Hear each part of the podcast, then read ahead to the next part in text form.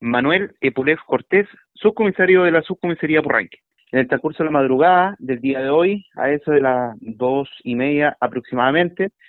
personal policial del servicio de guardia recibe una llamada ingresada al nivel 133 por parte de una víctima de violencia intrafamiliar, en la cual también se da cuenta de que se estaba utilizando un arma de fuego para intimidar a la víctima y a su vez también un arma blanca, que en este caso era un cuchillo.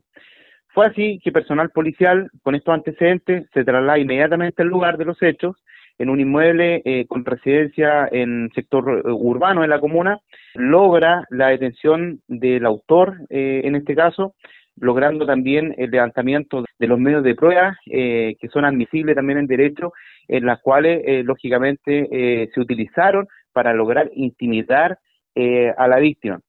También puedo hacer presente de que aquí tuvo una participación también el hijo de la víctima, quien acude también previa solicitud de, la, de su madre, al inmueble, persona que también logró conciliar y aminorizar la actitud agresiva, de medida irracional de esta persona, eh, tomando también contacto con carabineros, los cuales llegan al lugar y logran la detención de esta persona. Levantamiento de la evidencia y se trasladó a la persona previa lectura a sus derechos hasta la unidad policial.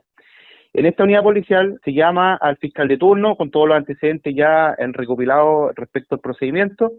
al tenor de lo hecho, el fiscal de turno instruye de que el diputado pase a control de detención el día de hoy.